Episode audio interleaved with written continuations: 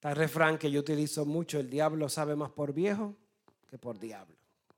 Y es un refrán popular que definitivamente me gusta y me gusta porque explica el contexto y la realidad que nos enfrentamos con el demonio en este tiempo, en estas circunstancias que estamos viviendo ahora.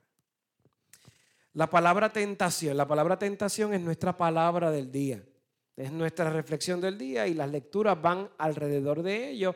Y es importante hablar de las tentaciones al inicio de la cuaresma, porque parte de nuestro caminar se va a ver torpedeado de una u otra manera por culpa de las tentaciones. Si usted abrazó las prácticas cuaresmales, oración, ayuno y sacrificio, en algún momento el diablito que está en alguna de las orejas le dirá, ay, pero ya está bien, ya tú puedes hacer esto, ya hiciste suficiente con esto, ya hiciste suficiente con esto otro. Entonces tú vas a levantar las manos y te vas a quitar. Y es una dulce y peligrosa tentación.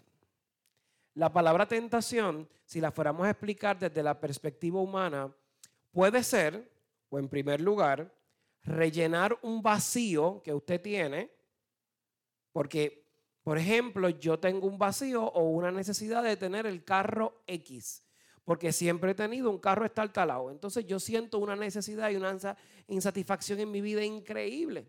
Segunda pata, insatisfacción. Entonces yo me veo con la tentación, aunque yo no pueda, de ir a comprarme el carro carísimo, porque yo estoy rellenando una parte de mí, no necesariamente porque puedo, sino para complacer esa insatisfacción. Y muchas veces pensamos que la tentación solamente es espiritual, pero la realidad es que las tentaciones no son espirituales nada más. Hay unos elementos psicológicos envueltos en el camino, porque como dije en el refrán del inicio, el diablo sabe más por viejo que por diablo. Y va acomodando las circunstancias que están a nuestro alrededor para que todo parezca que es algo totalmente natural. Y ahí es donde radica el peligro. Usted de momento sabe que debe de hacer una dieta, la que sea, por razones de salud, porque quiere bajar la panza, porque quiere sentirse mejor, lo que sea. Pero de momento usted pasó una situación importante en su vida, un hito importante. Se graduó un nieto, se graduó un hijo, me gradué yo, eh, qué sé yo, una promoción de trabajo, un incentivo económico, lo que sea. Entonces yo me digo a mismo, mismo, tú te mereces ir a comer a un restaurante, porque Manuel se estará riendo. Y entonces mismo dice, pues está bien, vamos, porque tú te lo mereces. La sociedad de hoy nos está dando tantos mensajes importantes. Tú te lo mereces, tú te lo mereces, tú te lo mereces. Y desde la década de los 80 para acá, el tema de la autoestima ha sido un tema principal en la vida de los seres humanos. ¿Que es importante tener autoestima? Claro que sí, es que es importante tener autoestima, pero el problema es que está la autoestima y la autoestima agrandada, como los combos de los fast food. Entonces, cuando está la autoestima agrandada, entra el tú te lo mereces. Es que completaste este hito en tu vida. Tú te lo mereces. Entonces llegas y dices, bueno, no hay nada de malo con que yo vaya al restaurante. Yo, pues, vamos a pedir algo suavecito para no es mandarle, porque yo sé que yo tengo que hacer la dieta, porque tengo que hacer esto. Pero entonces, para jorobar el parto, te ponen en el menú un churrasco de este tamaño o unas chuletas cancán de este tamaño. Entonces tú dices, Dios mío, pero esas pobrecitas quedarse ahí solas sin mi compañía, eso es un pecado. Imagínate con tostones. Ay, Dios mío. Y entonces tú dices, pues no, vamos a pedirlas porque yo me lo merezco. Ese yo me lo merezco, esa autoestima agrandada, se convierte en un problema para nuestra sociedad y para nosotros hoy. El yo asumir que yo me lo merezco todo porque soy hijo de Dios es un serio problema teológico de la teología de la gloria. Es un conflicto importante porque sí somos hijos de Dios y Dios nos va a bendecir. Pero el asunto de yo creerme que me lo merezco todo me lleva a entramparme en circunstancias de la vida en donde o puedo ofender a Dios o me puedo meter en un problema. Si yo fui y me compré el carro que yo quería, De momento, que es chévere salir el dinero, estoy pompeado, hasta que llega por el correo un sobrecito pesado que tiene una libretita que no es así, sino que es así. Entonces, cuando me dijeron, ah, vamos a dividirte el, pago en siete años para hacerte lo más cómodo, ay, qué chévere, qué bueno, en siete años. Tú al cuarto año dices, Dios mío, ¿cuándo yo, yo voy a pagar, acabar de pagar este cajo? Porque, eh, Dios mío, Padre Santo, ya este está al talado y como que ya lo estoy pagando. Y de momento yo veo que el cómodo pago son mil pesos mensuales. Porque tú sabes, yo quería, o sea, yo no quería el Toyota de la esquina. Yo quería uno que está 15 escaleras más arriba del Toyota. En ambas circunstancias, espiritual o terrenal, la tentación me puede atrapar. Y el resultado de atraparme es que yo comienzo a desarrollar una serie de sentimientos o circunstancias en mi vida que me lastiman. Así que la tentación, como típicamente yo la he reconocido en mi vida, es que el demonio me pone algo, o la vida o el mundo, como usted lo quiera poner, me pone algo aquí, yo lo cojo y resbalé. Pero resulta que el demonio ha sido más ágil en la vida y ha puesto tentaciones a suero de brea que yo voy cayendo poquito a poquito y probablemente yo estoy en el medio de la situación y comienzo a generar una serie de sentimientos y circunstancias fundamentalmente para que yo me sienta mal y en el proceso de sentirme mal rompí, me desconecté mi relación con Dios. El ser humano en el cerebro tiene la capacidad de crear las suficientes experiencias negativas que me crean frustración en el camino. Así que la tentación puede tener un factor determinante en mi salud cuando yo no respondo bien al tema de la tentación. Y podemos simplificar el tema de la tentación con la comida, podemos agrandarlo con el capricho de comprarnos algo caro que no podemos comprarnos, o podemos llevarlo al plano espiritual las veces en que yo me siento que soy el cristiano más increíble de la vida, pero al final del día no lo soy. Y eso es el problema, o ese es el problema que estamos viviendo hoy día. Asumiendo que somos cristianos conscientes y nos empeñamos en servir a la obra de Dios, en el camino nos enfocamos tanto en la obra de Dios que nos olvidamos del Dios de la obra. Las tentaciones se convierten en el camino como piedras de tropiezo. El primer signo que he incluido en el altar en esta semana han sido piedras. Algunas veces las tentaciones tienen el color o la forma de una piedra bonita, de una piedra decorativa, de una piedra que yo pienso que más allá de restarme, me va a sumar. Cuando yo entiendo el peligro de las tentaciones en la vida. Es como si yo voy descubriendo en el camino que tal producto produce cáncer, automáticamente yo lo descarto. Yo no sé si alguna, no quiero meterle miedo a nadie, pero no sé si vieron el reportaje que ahora, después de 40 años, los fabricantes de la Santac dijeron, ay, sí, hace 40 años nosotros sabíamos que la Santac producir podía ser cancerígena. Entonces tú dices, caramba, sabe Dios, me metió como 15 botes de Santac y, y me he estado metiendo eso vivo. Entonces tú entras en conciencia y tú automáticamente se supone que rechaces el producto porque ya tú entraste en la conciencia de que eso me hace daño. Cuando yo identifico la tentación, cuando yo estoy alerta y soy consciente que existen muchas cosas alrededor que pueden lastimar mi comunión o mi relación con Dios, entonces yo estoy no solamente alerta, sino receptivo a ir rechazando todo aquello que me está lastimando, todo aquello que me aleja de mi comunión. Y hay un problema serio en la teología moderna. Y un problema serio en la teología moderna es que después de la reforma protestante se dio un espíritu anticatólico. Todo lo que apestara a católico lo iba a rechazar de la iglesia. Y muchas iglesias luteranas, eh, presbiterianas, metodistas, pentecostales, todo lo que huela católico o cercano de católicos romanos, pues lo voy a rechazar. La Iglesia Católica Romana durante mucho tiempo, dentro de sus sermones, utilizaba el concepto de rechazar al demonio, rechazar al demonio, rechazar al demonio. Y dentro de la manera de predicación o de la visión de predicación de muchas iglesias protestantes, hemos decidido excluir al demonio y lo llamamos el mal. Y lo minimizamos de muchas maneras porque sencillamente no es agradable para el oído de mi público escuchar cosas feas o negativas y me quedo alrededor de un mensaje positivo. Entonces, yo predicador, yo pastor, pastora, me veo en la tentación de no enseñar apropiadamente que existe alguien que me puede hacer caer. Cuando yo tengo claro a mi enemigo, es más fácil el camino. Porque ya yo sé que mi enemigo puede salir en cualquier parte. Es más fácil cuando yo me bajo de ese espíritu de que lo puedo todo y lo voy a hacer todo y me concentro en estar alerta para proteger lo que Dios me regaló.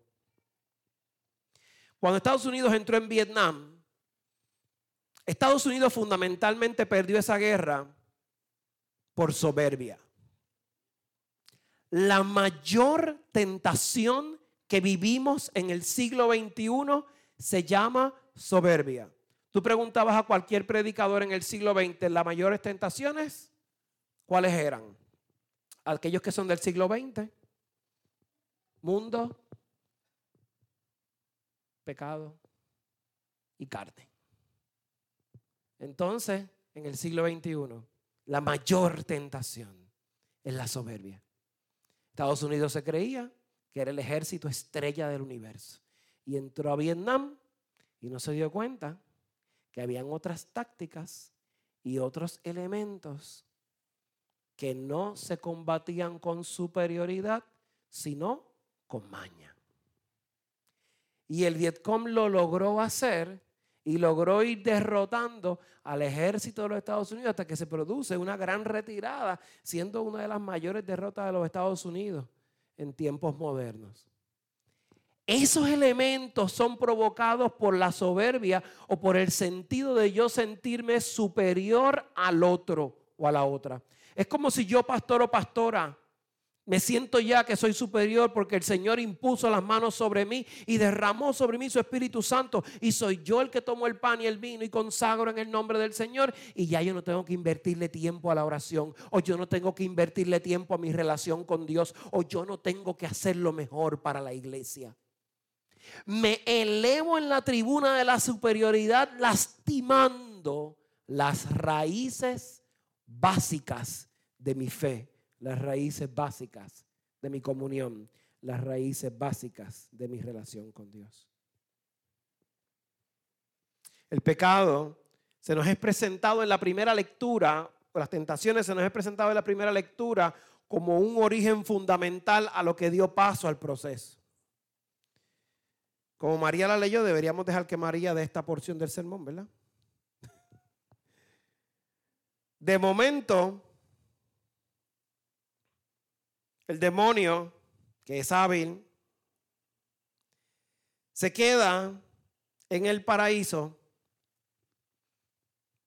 lo representa una serpiente, lo pudo haber representado un panda, lo pudo haber representado una tortuga, lo pudo haber representado una ballena. El ejercicio de la serpiente es algo inmaterial en este momento. Aquí el issue está en que alguien fue y se le pegó al oído de la mujer. El texto dice la mujer, no, es mi culpa, Teresita, es el texto. Vamos a culpar a alguien, a los teólogos bíblicos. Así que como René es teólogo bíblico, pues culpa a René. Entonces de momento empieza a susurrarle y empieza a decirle y le dice las palabras correctas en el momento correcto, en las circunstancias correctas. El demonio no se va a parar al lado de, Paco y le va a decir, oye Paco, haz esto, esto, esto y esto. Él va a esperar el momento específico. A Paco no le gustó cómo Manuel bajó la tapa del baño el día 14 eh, de febrero del 2019. Y de momento Paco no dijo nada, pero se quedó con eso aquí. Y pasó uno o dos años y en un medio de una pelea, el demonio dice, también acuérdate de la tapa del baño. Y eso explota una bomba. Parece que la tapa del baño es cierta. Porque Paco se está meando de la risa. El demonio va a buscar en el archivo porque tiene acceso. Y va a decir, acuérdate de eso porque hay que meter el dedo en la llaga para jorobar. Acuérdate de cuando fulano y fulana te hizo esto. Acuérdate que es un hijuela cuando te hizo esto otro. Porque tú sabes, no hay nada interesante de tener una pelea sosa. Hay que echarle su picantito y su sal para que sea la más interesante. Y puede ser una relación de pareja. Pero puede ser en mi relación de amistad o en mi relación de iglesia. Entonces lo que parecía o podía resolverse de manera sencilla y un poco más pacífica comienza a complicarse porque yo me dejé hablar por alguien en el oído y alimentó mi coraje. Probablemente la tapa del baño estaba olvidada, pero es dulce porque era un coraje pasado que convertía este problema que era pequeño en uno más grande, más complicado. Y te voy a dar todas las armas para que ganes, porque tienes una necesidad de ganar la discusión, de ganar la pelea. Y eso se vuelve en algo bien interesante porque yo quiero ganar. Dime quién no le quiere apostar al equipo ganador. Todos queremos estar en el equipo ganador siempre. Entonces esa dulzura hace que la tentación sea más interesante. Entonces el demonio le dijo que si comes la manzana vas a morir. Pero ¿qué va a hacer? No vas a morir nada no vas a morir. Sembró la duda. Ya Dios le había dicho algo, pero entonces sembró la duda que es dulce, porque entonces la duda empieza, pero será cierto. Y si no lo intento y pasan 10 años y me doy cuenta que era cierto. Porque, ¿sabes? Todas esas cosas nos pasan por la cabeza. Y de momento le dice, lo que pasa es que Él no quiere que seas como Dios, como Él. Y dice, conchale, que voy a tener superioridad, que voy a ser co-creador, que voy a hacer algo más en la vida, que voy a ser más grande, que voy a estar por encima. Oye, empezó a inyectar las palabras correctas en el momento correcto. Porque cuando usted siente un vacío existencial o cuando usted siente un vacío en la vida y ese vacío comienza a ser llenado por cosas equivocadas, usted tenía la necesidad, la necesidad estaba aquí. Fue llenado con comida y el resultado fue una panza grande. Fue llenado con coraje y el resultado es rencor. Fue llenado con algo porque todos los seres humanos en algún momento de nuestra vida comenzamos a tener vacíos vacíos que se pueden tornar en vacíos peligrosos si no sabemos manejarlos o canalizarlos. Y lo peor nuevamente, como dije, dije hace un momento atrás, la soberbia no nos permite ver o no nos permite distinguir lo complicado que es el yo no aceptar que yo tengo un vacío que necesita ser trabajado. Es que me siento solo, es que me siento sola es que paso las noches solo y sola. Y de momento usted tiene una soledad increíble y usted es la persona más sola del planeta. Y usted entiende que la manera de manejar esa soledad es consiguiéndose una mujer o un hombre. Es que no quiero seguir pasando mis noches solo o sola. Porque ponemos la voz, tú sabes, trágica para hacernos toda la víctima y el papel completo. Y de momento usted se consigue al hombre o a la mujer. Y pasan dos días y dice, ¿quién diablo me mandó a conseguir esto? Dios mío, Padre Santo. Pero porque es que yo tengo esto, pero porque yo me... Eh, sí. Porque tú sabes, pago los impuestos y paso una boca. Esto es una cosa seria. Entonces tú dices, caramba, pero tú no querías, tú no te sentías en ese vacío existencial increíble en donde sencillamente tenías que conseguir a alguien para llenar esa insatisfacción de la vida porque tú no querías envejecer solo o sola.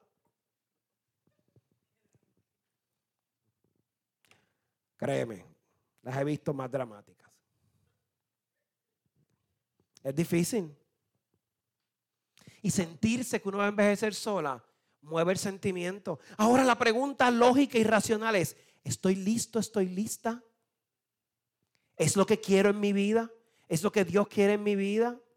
Probablemente ya pasaste por una mala relación y fue como una bala que te pasó por el lado y no te tocó. Pero yo quiero que la bala me dé en el pecho para hacerme la víctima y hacerme el mártir.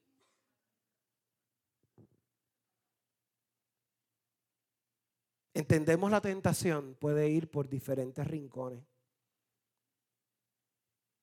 Una vez yo le pregunté a unos jóvenes qué significaba la palabra tentación para ellos y me dijeron, imagínense, eran muchos varones, si de momento una muchacha entra desnuda por aquí, pues eso va a ser una dulce tentación. Y tristemente es la manera en que simplificamos la palabra tentación. Pero la tentación va mucho más allá. Cuando yo me comprometí a algo y fallo, el fallar implica que cedí a la tentación de no ser disciplinado, de no ser disciplinada, de no amarrarme al compromiso que yo hice conmigo o con otros. La tentación desde su origen logró rellenar los vacíos del ser humano. Entonces la mujer le hizo lógica, le hizo sentido lo que dijo y tan pronto lo dijo, pues entonces hizo clic, vamos a caminar. La soberbia que estamos viviendo en el día de hoy es tan complicada que Jesús la quiso plasmar en el Evangelio. Y Jesús quiso plasmarla en el Evangelio para que todos viésemos que todos íbamos a ser tentados en la vida. No una vez, no dos veces, no tres veces, sino las veces que sean suficientes hasta que caigas. Porque el fin del demonio es ganar y el de nosotros es resistir. Porque así nos dice la palabra. Resístanle al diablo a todas sus obras. Pero yo no quiero resistir porque resistir implica que voy a pelear y yo no soy una persona conflictiva y pacífica como yo, tú sabes que no nos gusta pelear, pues yo no quiero, no quiero hacer eso. Sí, igualita. Sí, no nos gusta el ejercicio de disciplina. Porque la disciplina implica obediencia. La disciplina implica pegarme un plan, escuchar a otro. Aunque sea a mí mismo, pero tengo que obedecer, tengo que someter mi voluntad. Y como no nos gusta eso, entonces comienza ese forcejeo. Y fíjense que cuando el demonio comenzó a tentar a Jesús, dice el texto que ya habían pasado cuántos días y cuántas noches.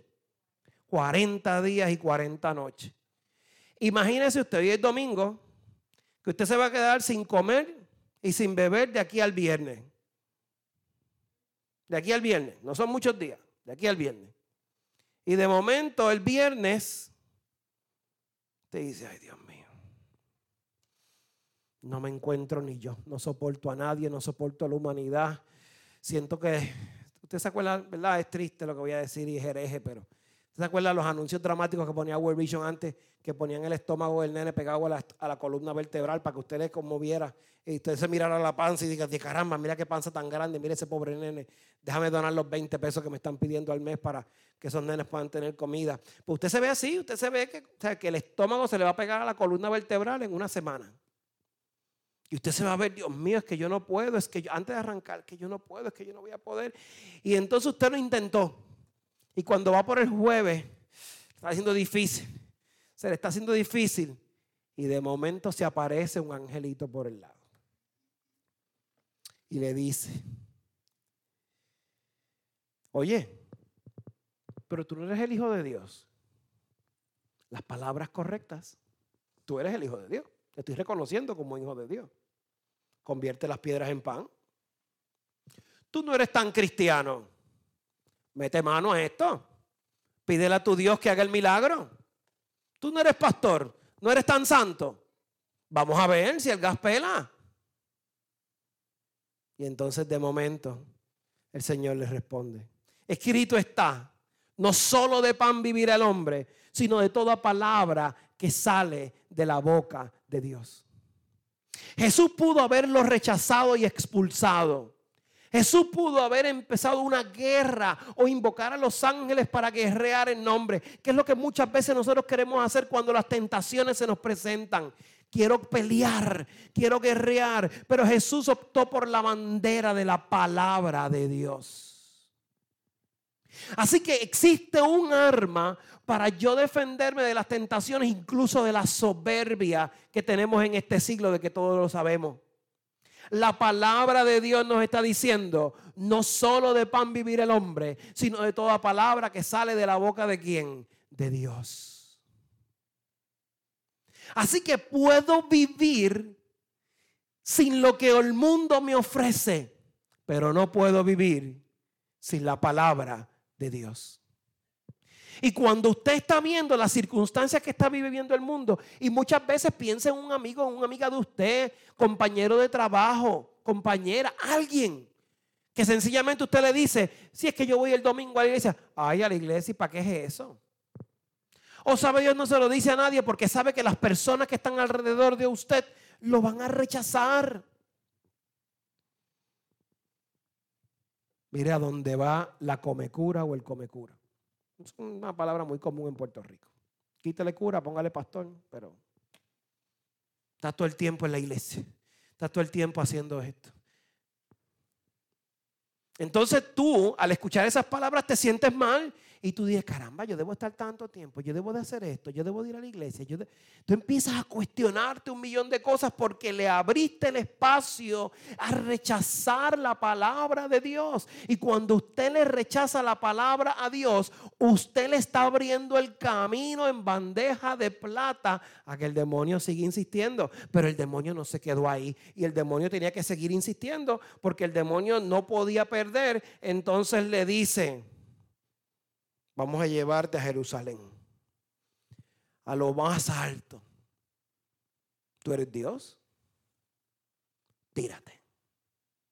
Tú no crees en Dios, tú no eres cristiano. ¿Crees que Dios te va a sanar? ¿Crees que Dios te va a librar? Confía en Dios ahora. Entonces, yo imagino a Jesús con una voz bien pausada escrito está también, no tentarás al Señor tu Dios. Jesús no le dijo, no lo puedo hacer. Jesús le dijo, yo no tengo que ceder ante tus juegos. No tengo que ceder ante tus mentiras. No me vas a tentar. Esta guerra, en vez de ser una guerra de conflicto directo, se está convirtiendo en una hermosa guerra diplomática donde la palabra de Dios me está sirviendo de escudo.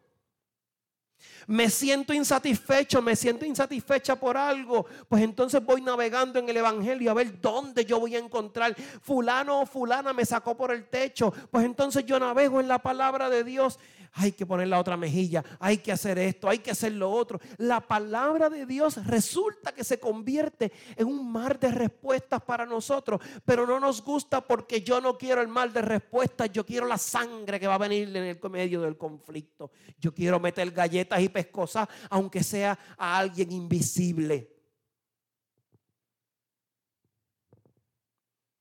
Otra vez el demonio lo llevó a un monte le mostró los reinos del mundo. Quizás lo llevó al Everest y lo trepó allá arriba y lo mírate todo esto que está aquí. Y le dijo, todo esto te daré si postrado me adorares.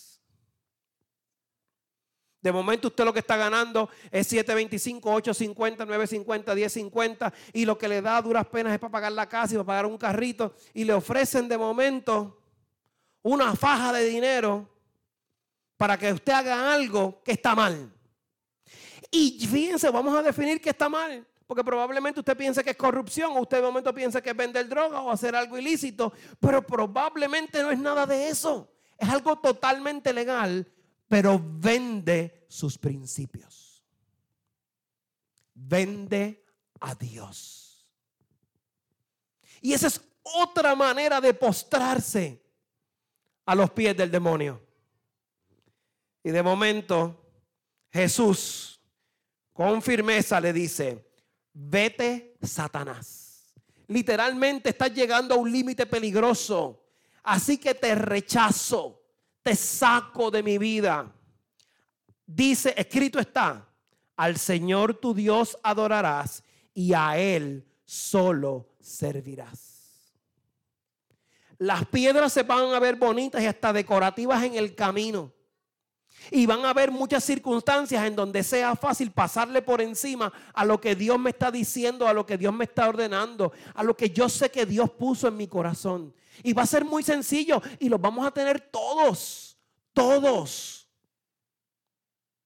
todos y todas. Vamos a enfrentar tentaciones y circunstancias donde vamos a creer que vamos a ganarle el juego a Dios. Pero son esos momentos en donde el carácter del cristiano y de la cristiana se va a definir. Y el carácter del cristiano o la cristiana definido en el Evangelio es el del rechazo con firmeza. No es rechazar la tentación al demonio y a sus prácticas con, de manera endeble o con una mano débil sino con firmeza asegurarle, no solamente que por aquí no vas a entrar, sino que no lo intentes otra vez porque me voy a resistir. Y puede ser que como Job me quites la casa, me quites la fama, me quites el dinero, me quites el estatus y me quites mi familia. Claro que lo vas a poder intentar, pero no significa que vas a ganar. Puede ser que me quites mi orgullo, mi ego. Puede ser que me arrebates un montón de cosas en el camino y yo sienta que soy una escoria en la mitad del planeta. Claro que lo puedes intentar. Pero no significa que vas a ganar. Significa que tengo la oportunidad, aunque sea muchas veces en la vida, tengo la oportunidad de pararme delante del Dios viviente y decirle, te elijo a ti. Rechazo al demonio, como dice el credo cuando lo hacemos en pregunta, a todas sus obras, a todas sus seducciones, a todas las cosas que me van a lastimar. Y decido creer que Dios va a hacer un milagro. Hoy, en el primer domingo de cuaresma, debo renunciar a la procrastinación, de dejar para mañana la entrega total a Dios. Debo de abandonar el pecado de soberbia. Debo de abandonar el pecado de sentirme superior, superiora. Y sencillamente decir, Señor, ayúdame a identificar mis pecados. Ayúdame a rechazar al demonio. Ayúdame a hacer un pacto permanente contigo para que en la noche de la Pascua yo vea como la luz de tus ojos se alumbra en mí, como la luz de tus ojos me rescata, para que al final del día yo sea esa oveja a la que tú rescataste en el medio del abismo. Amén.